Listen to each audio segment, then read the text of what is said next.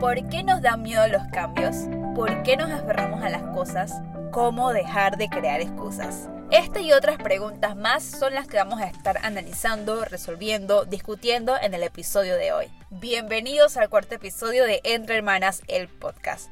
En esta ocasión nos gustaría hablarles un poco sobre los cambios. Nos cambiamos de colegio, de ciudad, cambiamos de amigos, dejamos un hábito por otro, incluso cambiamos nosotros mismos. El cambio es fundamental en nuestras vidas y aún así nos asusta. Vamos a comenzar. Estemos claros en lo que es un cambio y que hay diferentes tipos de ellos. Un cambio consiste en dejar atrás algo que ya fue e iniciar un nuevo ciclo. Pero ¿por qué es tan importante el cambio? Les cuento. Estos pueden llegar a ser capaces de determinar nuestra vida, ya que puede llegar a afectar nuestro estado emocional, físico y crecimiento personal. Todos los días estamos en constante cambio, porque hoy no somos lo mismo que ayer y mañana no seremos lo mismo que hoy, ya que hoy aprendiste algo que mañana vas a implementar en tu vida. Eso es un cambio. Así es, estamos en constante cambio, aunque a veces ni siquiera nos demos cuenta, incluso hasta cambiamos sin querer.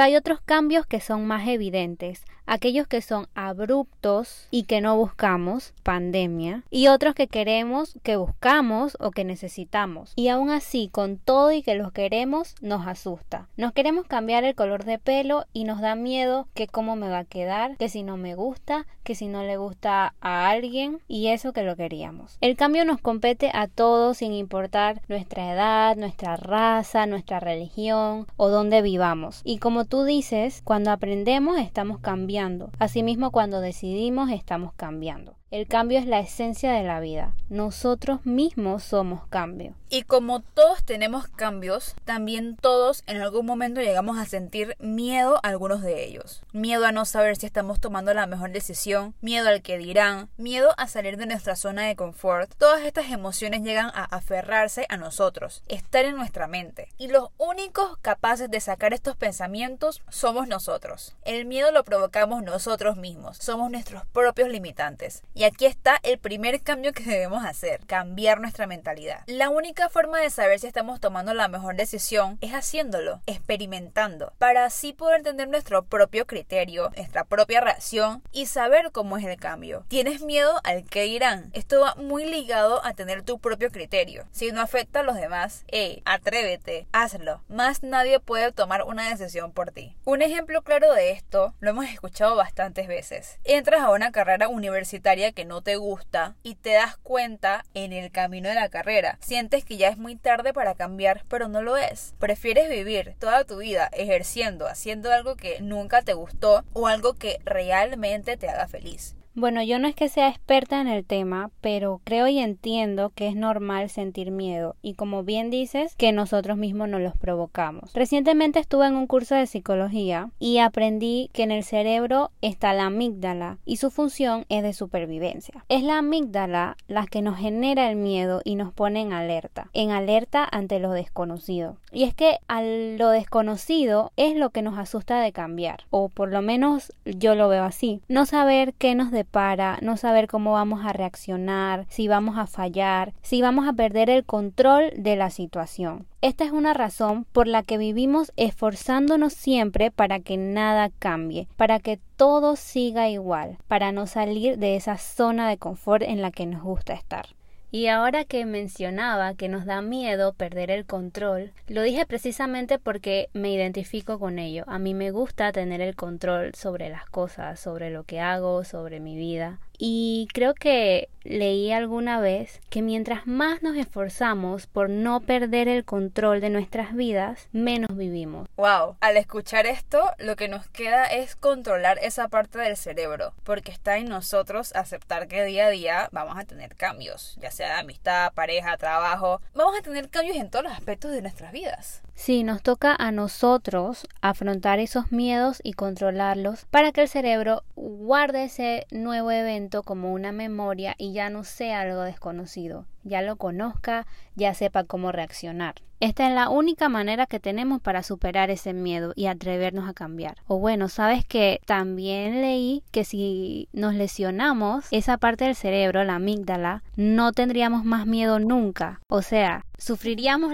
las consecuencias de no tener miedo. Si nos van a robar, no tenemos miedo. A saltar de un precipicio, no tenemos miedo. O sea que aquí nos damos cuenta que el miedo sí tiene su lado bueno, que sí es necesario, que es presentir no solamente algo desconocido, sino algún peligro o algo amenazante. Ya que hablas de que el miedo es bueno a veces, un miedo que tenemos que aprender a controlar, a que no sea un motivo para que nos frene, es el miedo a equivocarnos. Esa es una de las razones por las cuales muchas personas no cambian. De los errores aprendemos, eso todos lo sabemos, pero no lo ponemos en práctica. Cambiar de pareja y que no funcione o aferrarse a una pareja e igual que no funcione. Son dilemas que constantemente tenemos y no solamente en el ámbito amoroso. Y como hablamos de aferrarnos a las cosas, puede ser hasta en lo material. Y esto puede llegar a perjudicar a muchos aspectos de nuestras vidas, como les dije. Una persona que te regala un suéter, cuando lo ve te recuerda a eso, te aferras a ese recuerdo que no va a volver y es el momento de dejar atrás, de cambiar. Pero es que a veces, y yo lo entiendo, es muy difícil dejar atrás. Dejar atrás costumbres, personas, cosas materiales, trabajo, amistades. Porque no sé por qué, pero se nos hace más fácil verle el lado negativo, verlo como una pérdida y no enfocarnos en la ganancia que vamos a obtener con ese cambio. Y nos da miedo y por eso no cambiamos. Nos da miedo perder el apoyo de alguien si cambiamos de opinión. Nos da miedo perder estabilidad si cambiamos de ocupación educación. Si cambiamos de casa nos da miedo perder a nuestros amigos. Pero hay que recordar que si el cambio es bueno para nosotros, también lo va a ser para nuestros seres queridos y para todo nuestro mundo, porque el mundo va a cambiar con nosotros. Wow, esas últimas palabras que dijiste me encantaron, siento que tienes mucha razón en lo que dices. Gracias. Y algo que también, algo que tiene que ver también con el cambio son las excusas. Las constantes excusas que damos para no realizar las cosas o para quedarnos así. Las básicas de prefiero quedarme como estoy porque no sé qué pueda pasar. Estoy mejor así, así estoy asegurado, no es mucho lo que tengo, pero creo que no puedo tener más, no voy a cambiar porque soy así, debes quererme y aceptarme como soy. Y estas son típicas frases de personas mediocres, que sin darse cuenta se hacen daño a sí mismos, rechazan la oportunidad de experimentar un cambio, de progresar, le temen al éxito.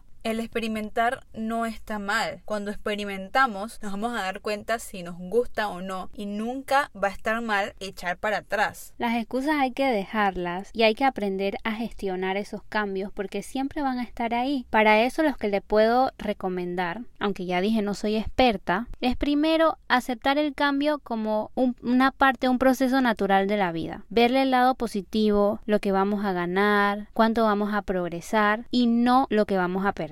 Reunir la mayor información posible acerca del cambio, sus consecuencias, porque como mencioné en algún capítulo anterior, decidir con incertidumbre es muy difícil y nos dará más miedo. Y por último, y creo que es bien importante, ser flexible ante los cambios, adaptarnos a ellos, porque el mundo no se va a detener y vamos a ver un cambio cada día. Por ejemplo, la tecnología, cuánto ha cambiado desde la época de nuestros padres hasta ahora y cuánto ha cambiado ahora, año tras año. Esos son cambios a los que tenemos que adaptarnos, que no, no lo decidimos nosotros, no cambiamos nosotros eso. La vida cambió, el, el mundo se está desarrollando. Eso que hablas de ser flexible y que hay que dejar fluir las situaciones va muy ligado siento que con que muchas personas tenemos nuestro plan de vida y si algo llega a pasar, si llega a haber un cambio, nos llegamos a frustrar. Eso es algo que no debemos hacer. Simplemente debemos reconocerlo y avanzar, hacer las mejoras necesarias, ya que si nos quejamos y no hacemos nada, solo nos estamos estancando. Cuando la vida está llena de un millón o más posibilidades y cambios y uno de eso te puede tocar a ti. Admito que lucho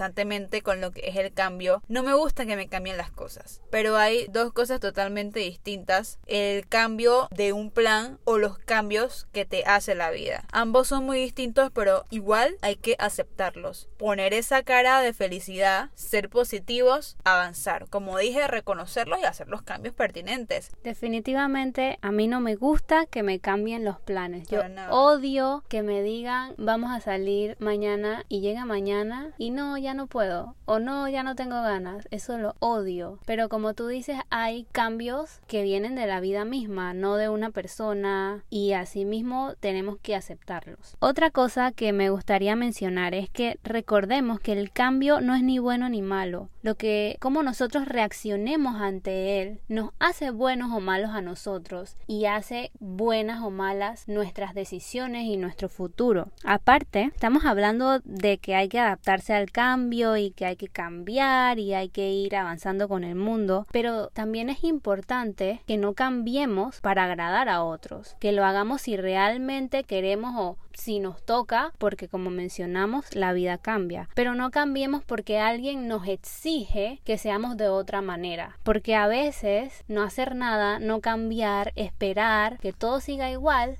puede ser la solución. Entonces hay que pensar y analizar bien para decidir si cambiar o no, pero no negarse rotundamente a él. Y para terminar, Heráclito decía que todo está en movimiento, que todo se transforma en un proceso de continuo nacimiento y destrucción al que nada escapa, que la vida es un cambio constante. A esto quiero agregar que hay dos posibilidades ante el cambio, negarse o cambiar con él. Lo que no se puede hacer es detenerlo. Recuerda que si no cambiaste, no viviste. Y de mi parte me gustaría finalizar con una frase de John Maxwell. Los tiempos difíciles ofrecen las experiencias de crecimiento más grandes, porque los desafíos nos obligan a buscar ayuda, aceptar ideas y hacer cambios que nos ayuden a salir adelante. Es como mencionamos en el primer capítulo, es lo que dijiste, la incertidumbre promueve la evolución. Así es, no veamos la incertidumbre y el cambio como algo malo cuando nos puede ayudar a crecer.